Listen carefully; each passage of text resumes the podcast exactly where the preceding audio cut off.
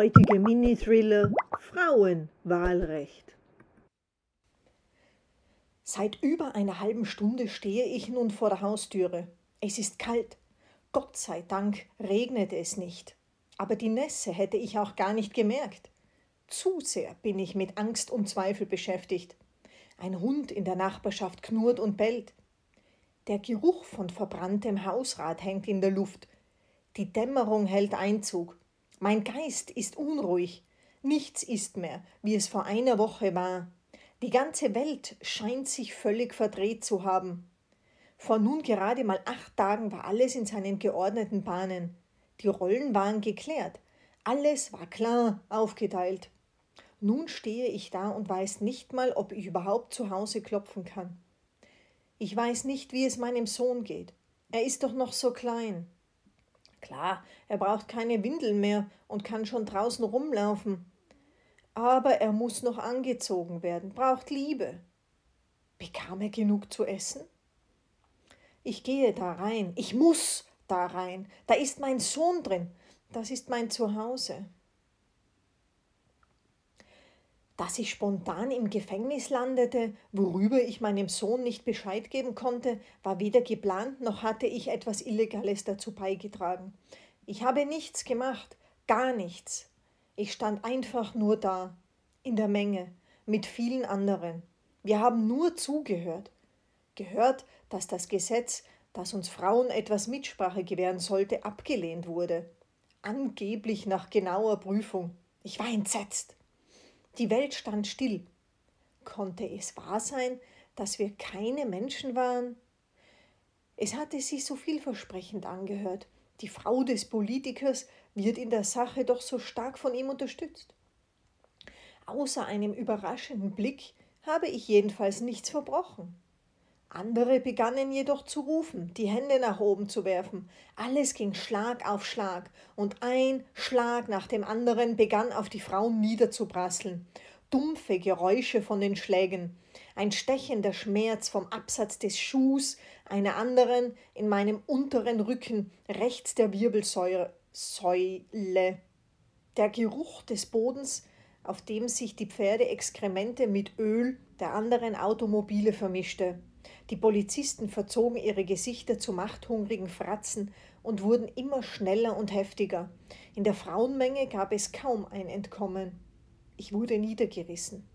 Es war schwer aufzustehen. Da packte mich auch schon einer der Ordnungshüter und zerrte mich am Oberarm in einem Polizeiwagen, der nur zwei Menschenreihen neben uns geparkt war.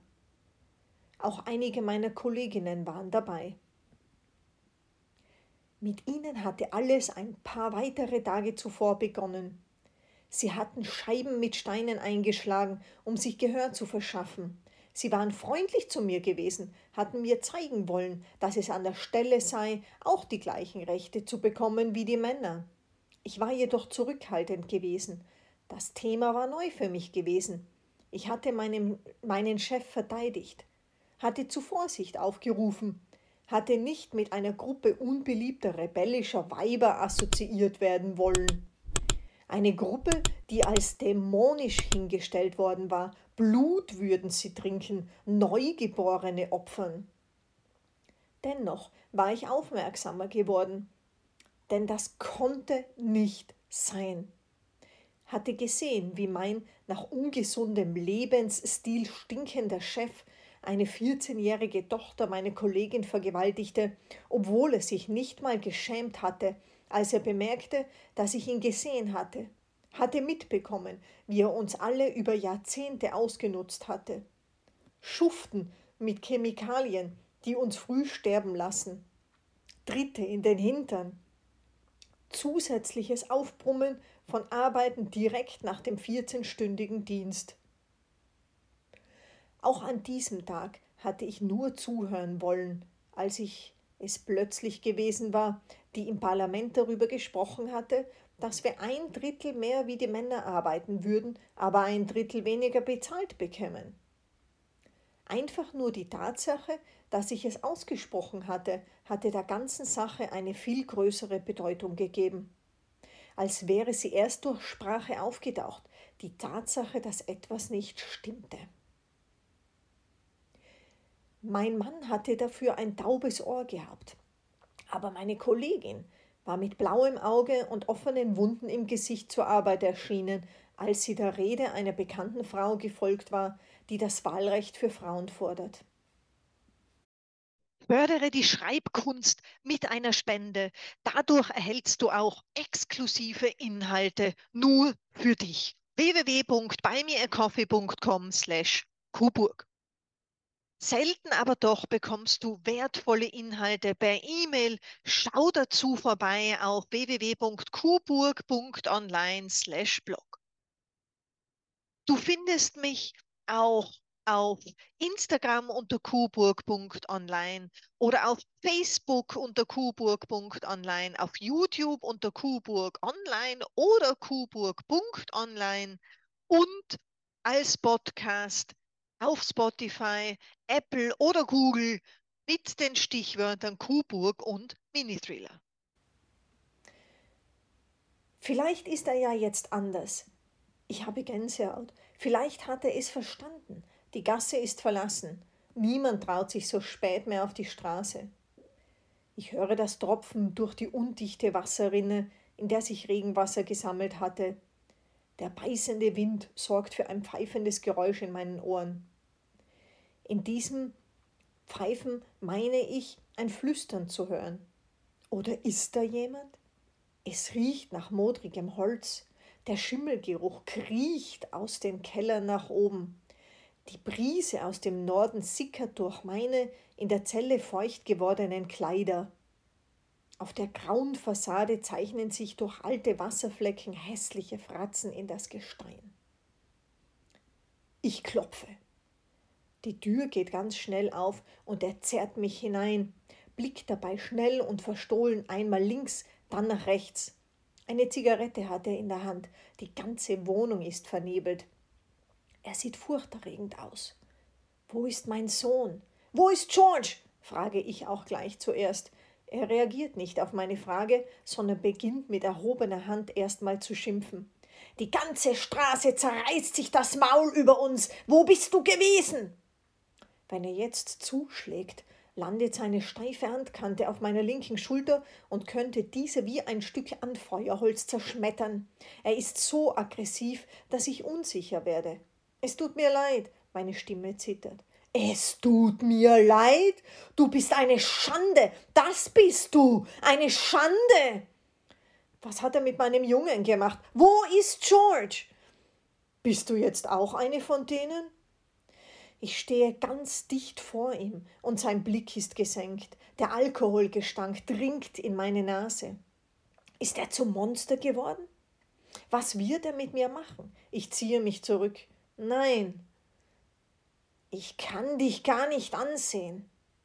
Ich will an ihm vorbei zum Bett unseres kleinen Kindes. Er stellt sich mir ruckartig in den Weg. Ein Blitzen huscht aus seinen Augen. Ich sehe den Schürhaken in meinem Augenwinkel.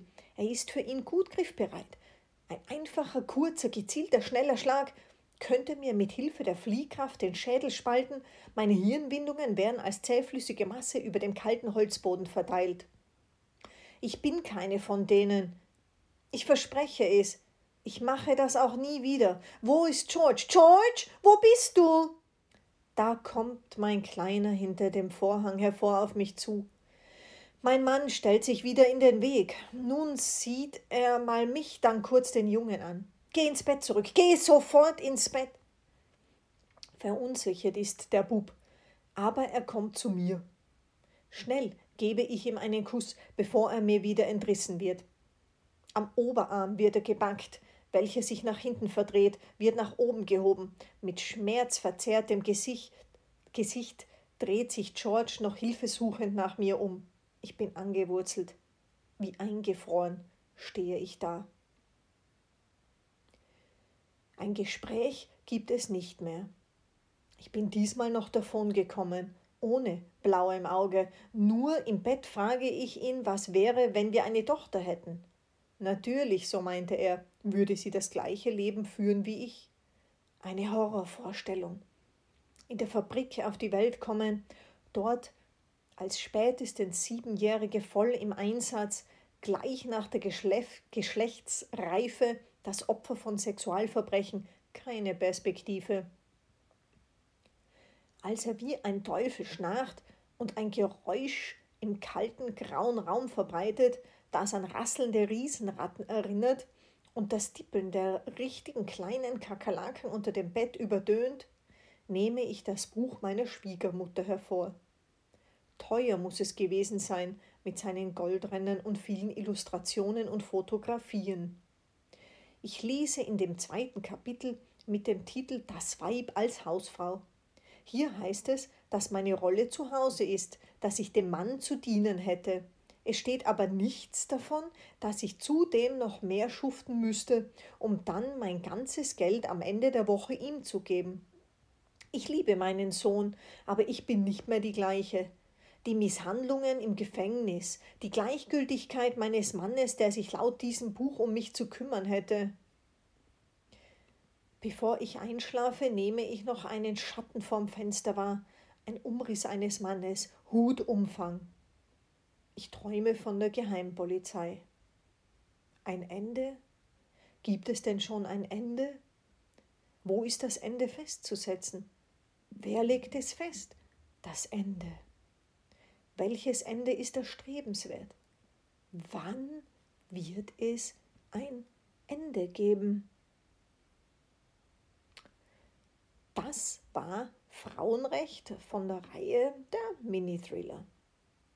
Inspiriert durch den Film Suffragette Tatenstadtworte mit Carrie Mulligan, Helena Bonham Carter, Brandon Gleason, Annie Marie Duff und Meryl Streep von Concord Films aus dem Jahr 2015.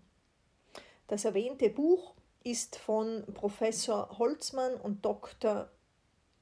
Weiß und hat den Titel Mann und Weib und kommt aus dem Jahr 1910.